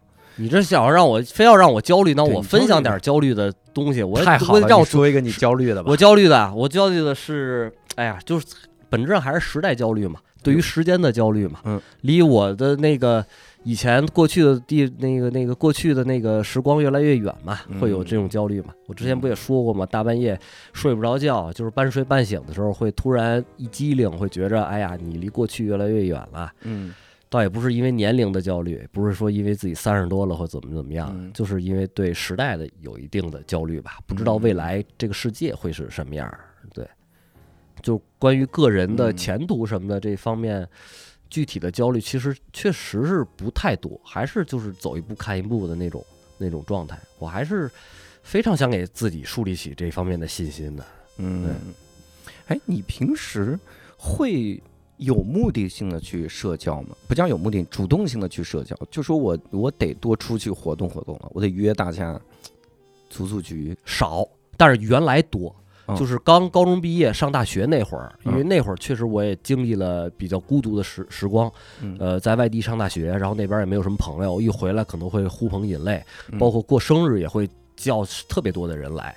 嗯然后，但是过了那上了戏剧学院以后，自己更加沉淀一点吧，就是反倒是呃这种当年那种年轻的时候那种社交行为就越来越少，可能过生日也就找那么三五个比较近的朋友，就是勉强过了就完了。然后组局的话也不咋组局，就基本上别人有局叫我，我给我拎过去了，我去，我这我倒不拒绝。基本上如果有时间，然后呃大家叫我，我也我肯定也会去，嗯嗯，是这么一个状态，嗯嗯如果是这样的一个啊，就是咱还说回到演员这个这个上面来哈，如果是一个就是这几年，比如说也没啥焦虑的这么一个状态，然后偶尔自我怀疑，只在喜剧舞台上或者自我怀疑过，你怎么确定自己是在进步呢？啊，那就是专业领域的事儿了。嗯你自己通过自己对表演的感觉，然后你自己来判断你演的好不好，不是不是说别的方面的进步啊，真的是这个真的是这个层面。包括你也会听反馈的意见，嗯听大家有时候请呃看那个演戏也会请老师来看，嗯然后也会收到收到建议，这个是。啊包括呃，最近上喜剧大赛以后，我发现网上很多那个网友和观众把我特别早期演的一些短片儿嗯给我都不知道那个东西在哪儿看，嗯我都不知道在哪儿看，他哪个视频网站给找出来了。嗯然后那些东西其实我没有再看过啊，就是当时我上了戏剧学院以后，我再回望，就是那个呃。也不是说学表演之前吧，就是比嗯较稚嫩的时期去演的那些东西，呃，确实是不成熟，确实是不成熟。嗯你能看出来，确实是不成熟。嗯当然，可能本子也不成熟，这个人物写的也不是很丰富。但是你一个以一个职业演员的标准来说，你面对这样一个角色，你也没有说把它再丰富起来，就可能还是个人气质比较强的那么一个一个状态。嗯就是你会你会你会有这种这种反思，你会觉着自己是在进步。嗯嗯，我有的时候听一些演员说，就演到最后，特希望自己再找回当初不会演的状态。我就老觉得这个啊，好玄学啊。啊！我明白那个意思。我们这个也我觉得也是分人，嗯我也是分人，因为他说的不会演的那种状态吧，就是一个非职业演员面对镜头里边浑然天成的那个状态，嗯那个状态是可贵的，是非常好的嗯。但是学了表演以后，你发现你怎么着你都带着表演意识，包括嗯我也是，我现在觉着。呃，就哪怕是平常日谈日日常的这个言行交谈，也带有一些那种演员特质的东西。你就没发现我现在普通话越来越好，嗯嗯，是不是？我嗯平常我说话那种京腔都少了。嗯，就当然可能有的观众还是觉得很重啊，但是我对比自己跟跟松天硕就不太一样。松天硕不宋，天硕也有，宋天硕他也不是他京腔也不重了，他有但是他全是但是但是术语。加一些那种那种这不知道哪儿的南方人说话那那种那那那那种那种口音，他有时候会会有一点？有一点儿会有一点儿哦，他不是他说话不是特胡同了。哦，对，你看他演那个赵公安那种角色，你跟他平常生活中那个状态是有明显反差的，对对对，对对吧？但是他还是那么多术语呃黑话，是我觉得黑话 这感觉呃，戏剧术语跟梨园行黑话就是一块儿 一块儿嗯混着说。钻坎儿是什么意思？钻坎儿我真不知道，这你问他。吊吊坎儿、吊坎儿、钻坎儿，这这你都找他去，你找那行的，你请他来无聊斋给你具体，让他出一个词典。干嘛呀？就是专门为了解释这么两个词，录了一期无聊斋，解释一些大家已经不再用的词。嗯，反正就是我的一个个人个人的一个状态，因为可能这两年思考的东西也不局限在戏剧和表演上了，就是嗯一些其他方面的个人兴趣上的东西会想的比较多，嗯就是感觉表演更像是一个技能，已经刻在身上了。嗯，然后只要是有有有戏要演的时候，你会拿出来分析一下，然后怎么怎么演，去投入到这个工作。平常对这个东西的思索，就是其实是变少了。嗯变少了，不多了。迷茫也会有一点，就是嗯在面对你更加外放以后，你面对更更多的社会规则，嗯，你在做判断的时候，你有时候也会拿不准应该去嗯怎么做。比如呢？啊，就是涉及一些就是七七八八的事情，嗯就是啊，你应该是怎怎么处理这些事儿，就类似这种啊，但我是反正这两年有一这个有一个东西，我越来越感觉深了，就是我我一直无论在生活上还是在做喜剧上，我就一个特好学生的心态，嗯。就这个事儿是有一个标准答案的。嗯嗯那么我要越来越接近那个标准答案。嗯。比如说做脱口秀，那这个东西怎么样怎么样叫好，嗯可能就自己就去想了。那观众越来越多，然后每个人都认识你，嗯，上就是坊间都在夸你的这个段子好，嗯嗯，但后来越来越发现其实不是这样的，对他没有没有一个标准，对，每个人心中所谓的好，那真的是不太一样。对标准肯定是呃评判好坏的标准肯定是没有。嗯，莫衷一是。但是创作上的标准有时候还是挺严苛的，比如说喜剧大赛的作品，就是让我也觉得那个范式感很严重。嗯嗯，一二三几番儿有个底，然后有一个前提，咱们嗯提点的时候都很都很规整在上面，不能偏，生怕偏离 game 点。这个东西是你能知道，但是你啊，就是你要让我去创作这么一个东西，就其实很费劲，嗯，很费劲。我我看之前那个谁，之前我看哪个总结来着？我觉得他说的很对，他就说二喜之所以大家观感上不如一喜，就是因为二喜的时候大家知道了这是什么东西，知道该怎么做了啊，对你反而会了就不对了。嗯嗯嗯嗯所以大家应该还是那种，就是我我之前我很我在脱口秀领域有这个想法，但很遗憾二喜的时候没有很强的贯彻感，嗯啊，就是你会的那个东西，它是能产出一个保底的玩意儿。嗯嗯嗯嗯就是当我没有灵感的时候，这个玩意儿是保底的，但一定要跟着灵感走。嗯啊，也就是说，我要创作五个作品，但其中三个我可能有灵感，那剩下俩怎么办？我一定要根据会来来做。嗯。但有的时候，我们，你像我们这季，除了第一个作品是当时一下子有生活中的这个感悟，一下子想到了这个，后面的多半都是坐在那儿提点，坐在那对儿对对对对胡想，对。这个能不能玩三番儿？对。提点的时候，大家也是一一脸发愁，说，这个点子啊，感觉不好拓展，不好发散，但实际上这就就会浪费掉很多好的宝贵的东西。所以说我感觉 Sketch 创作，尤其是线上，咱做节目这个东西嗯是非常困难的。摸不准，它还跟它跟那个电影和戏剧那时候那些也是，它也是有范式的嘛。嗯，尤其是面向商业的那些东西，就是三部剧式的东西，它也，但是中间人家体量大呀，你填什么嗯东西，只要你不支走了，你其实都可以办到。嗯但是其咱就十几分钟的一个作品，你稍微歪一点儿，这东西就得得赶紧拽回来，对对对对咱也吃了这个亏，嗯，对吧？别提名字，然后困可 别提名字啊！行，我觉得这个聊的也差不多啊，大家对语文老师现在也有了新的了解啊。就其实以前啥新东西。以前以为语文老师是一个不焦虑的人，今天听了之后，还是会发现语文老师是一个丝毫不焦虑。哎呀，哎呀呃，更确定了啊，这个方向，也是希望大家呃听了这期之后有什么感悟，也能多跟我们来聊一聊啊，这个聊一聊线下演出之类的，我们也看一看反馈，包括大家看戏的时候的一些个观感，多提建议，多提建议，啊不要仅顾着欢呼是 是吧？对啊，也没人欢呼，然后没有了，就那一次了，后边就后边就对多多提建议吧。嗯，然后这次非常感谢语文啊，然后也非常感谢各位听众的收听，希望以后我们还有更多的机会能够在线下给各位带来更好的作品啊，当然线上也不排斥啊，这万一哪年，哎哪年来综艺叫什么？呃，老师好的诞生，啊。咱是不是刚好完美是老师好了，但是这世界上多少老师好啊？我真是光是有歌有电影，就我就知道诞生了不是教学啊综艺，总之，希望大家也是多多继续关注语文老师的作品和我的作品啊。嗯然后，呃，尤其你的专场什么时候演？我们的专场很快，那个剧是几月播？哎，请大家关注公众号“无聊斋”，然后在上面会写这个日期啊，贩卖票的渠道。那我们这次呢，非常感谢语文，也非常感谢各位的收听，嗯下期再会，拜拜拜拜拜拜。